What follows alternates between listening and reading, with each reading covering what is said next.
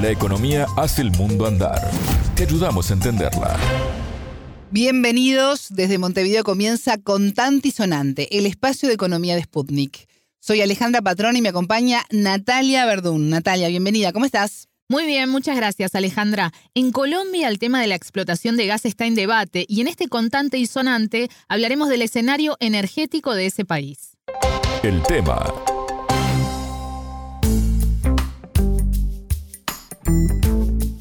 A pocas semanas del inicio del gobierno del presidente Gustavo Petro, el gas ha sido, Natalia, uno de los temas de debate. Así es. ¿Y esto por qué? Porque una semana antes de su posesión, el 7 de agosto, el ahora expresidente Iván Duque anunció el hallazgo de un pozo gasífero a 76 kilómetros de las costas de Santa Marta, en el Caribe colombiano. Recordemos que la intención de Petro, el primer mandatario de izquierda de Colombia, es empezar la transición de la matriz energética de su país, avanzar en las energías renovables y dejar de utilizar el método del fracking. Y esta novedad comunicada por Duque en los últimos días de su gestión ¿Alteran algo estos planes? Bueno, más allá de que el anuncio del expresidente generó reacciones, en realidad no cambia la idea del nuevo gobierno. Quien lo explicó con más detalles a Sputnik fue Camilo González Pozo. Él es ingeniero químico, ex ministro de Salud del gobierno de César Gaviria, esto es entre 1990 y 1994, y presidente del Instituto de Estudios para el Desarrollo y la Paz. La entrevista. Lo que ha dicho el presidente Petro es que va a mantener todos los contratos de exploración que han sido, que están vigentes, que están firmados. Y que a partir de que se terminen esos contratos, que algunos pueden demorarse 12 años, ¿no? hacia adelante, no se espera o se decide que la transición haya operado, que se haya sustituido pues energías y que por lo tanto se deje de explorar. Pero no es una suspensión de producción, ni suspensión de exploración, es suspensión de contratación nueva hacia adelante. Ese es el sentido de la propuesta y eso es lo que incluso se está debatiendo porque el ministro de Hacienda dijo que veía eso factible para petróleo pero no para gas. Dentro del propio gobierno hay matices y hay un debate nacional sobre el tema. Entiendo entonces que este nuevo pozo, Natalia, está dentro de los contratos vigentes. Exacto, pero igualmente hay que tomar en cuenta que llegar a la etapa de extracción de gas requiere varios estudios. Como este hallazgo está dentro de la contratación que ya está vigente, entonces este bloque que se llama Ochuba 1, que queda pues en, el Caribe frente a Santa Marta, unos 76 kilómetros de Santa Marta y a bueno, menor distancia de la costa, es una explotación que se haría, digamos, en plataforma submarina, por lo tanto no se va a suspender. Ahora eso no quiere decir que vaya a comenzar a producir de inmediato, se dice que, que hay reservas allí que serían del tamaño de lo que significó Cusiana en su momento, que fue pues un, uno de los más grandes eh, pozos petroleros.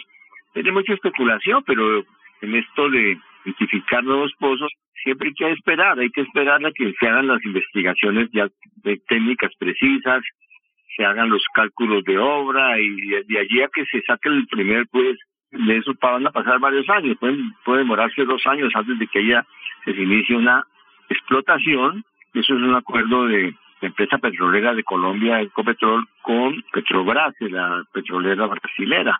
Eso va a mantenerse, lo que pasa, lo que lo, lo que ha planteado eh, Gustavo Petro es mantener la política de descarbonización y sobre eso la transición, pero pues aquí por supuesto que para para la transición hay temas tan importantes como la sustitución de energía fósil, como todo lo que es la la preservación de fuentes de captura de, gases de efecto invernadero como la Amazonía o los manglares o eh, diferentes pues pantanos y demás.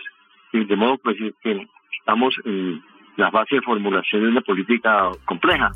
A raíz de este debate generado por la exploración y explotación del gas, la ministra de Minas y Energía, que es Irene Vélez, fue citada a una comisión del Congreso. ¿Esto es así, Natalia? Sí, tal como decís. Fue porque Vélez comentó que se podría habilitar la importación de gas desde Venezuela, porque su país tendría reservas para siete u ocho años. A su vez, Petro dijo que no se puede depender exclusivamente de un país, citando al expresidente y opositor Álvaro Uribe, que comentó lo mismo. Le preguntamos al entrevistado sobre las reservas energéticas de Colombia. Colombia en ese momento tiene Desde el punto de vista de, energía, Colombia está, tiene una, una, una balanza positiva en exportaciones de petróleo y tiene reservas con las reservas actuales pues tendría capacidad para seis años si no si no se resultara ningún nuevo pozo petrolero o de o de gas allí pues la expectativa es que durante los próximos de aquí al 2030 se tenga un incremento en energías renovables tanto solar como eólica y se mantenga la energía hidráulica iniciando una de las hidroeléctricas que ya está terminada y que tenido fallas y problemas de corrupción, que se llama Hidroituango. Esta Hidroituango aumentaría aproximadamente en un 20% la capacidad instalada en gigavatios para la producción de electricidad, de energía eléctrica. Entonces, significa que Colombia no tiene una situación crítica, pero que tiene que acelerar la instalación de energías renovables, ¿no? Y al mismo tiempo, a ese mismo compás, ir sustituyendo fuentes de recursos de exportaciones y cubrir lo que sería la perspectiva de disminución de energía fósil. Natalia, y en este camino hacia el cambio de matriz energética, ¿se puede empezar por algún sector en particular? Se lo consultamos a González Pozo y esto nos dijo. Colombia no tiene mucho uso de termoeléctricas basadas en carbón. En realidad, para la producción, eh, el, carbón puede significar un un 15% de lo que es eh, todo lo que es el recurso de energía, tanto para el calor como para la electricidad. Y allí la estrategia inmediata es sustituir carbón por gas. Y más adelante, en esa perspectiva de aquí, en este, digamos en el horizonte del 2030-2035, ver el resultado de las investigaciones de hidrógeno, de hidrógeno verde y de hidrógeno también azul, como una, una fórmula intermedia de transición que realmente no es muy azul porque las técnicas de captura de carbono eh, están muy atrasadas y son muy costosas. El entrevistado se refirió también a la estrategia que debería seguir Colombia para desarrollar una economía verde.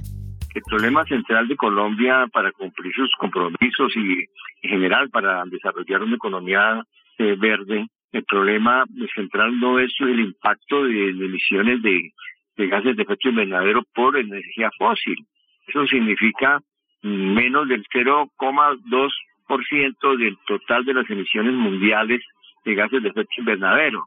Es decir, que el impacto de Colombia en, en, la mitigación de la crisis climática es mínima por ese lado. En cambio, es máxima, digamos, tiene alcances planetarios como lo ha planteado el presidente Petro, en un acuerdo eh, latinoamericano y andino-amazónico en lo que tiene que ver con la preservación de la selva amazónica y en general de todos los que son los recursos que implican captura de carbono. La gran estrategia frente a la crisis climática para Colombia y para la región, lo ha dicho el presidente Petro, tiene que ver con la política amazónica. Escuchábamos a Camilo González Pozo, ingeniero químico, ex ministro de Salud del gobierno de César Gaviria en Colombia desde 1990 a 1994 y presidente del Instituto de Estudios para el Desarrollo y la Paz. Muchas gracias, Natalia. De nada, las órdenes. Pueden volver a escuchar este programa por sputniknews.lat.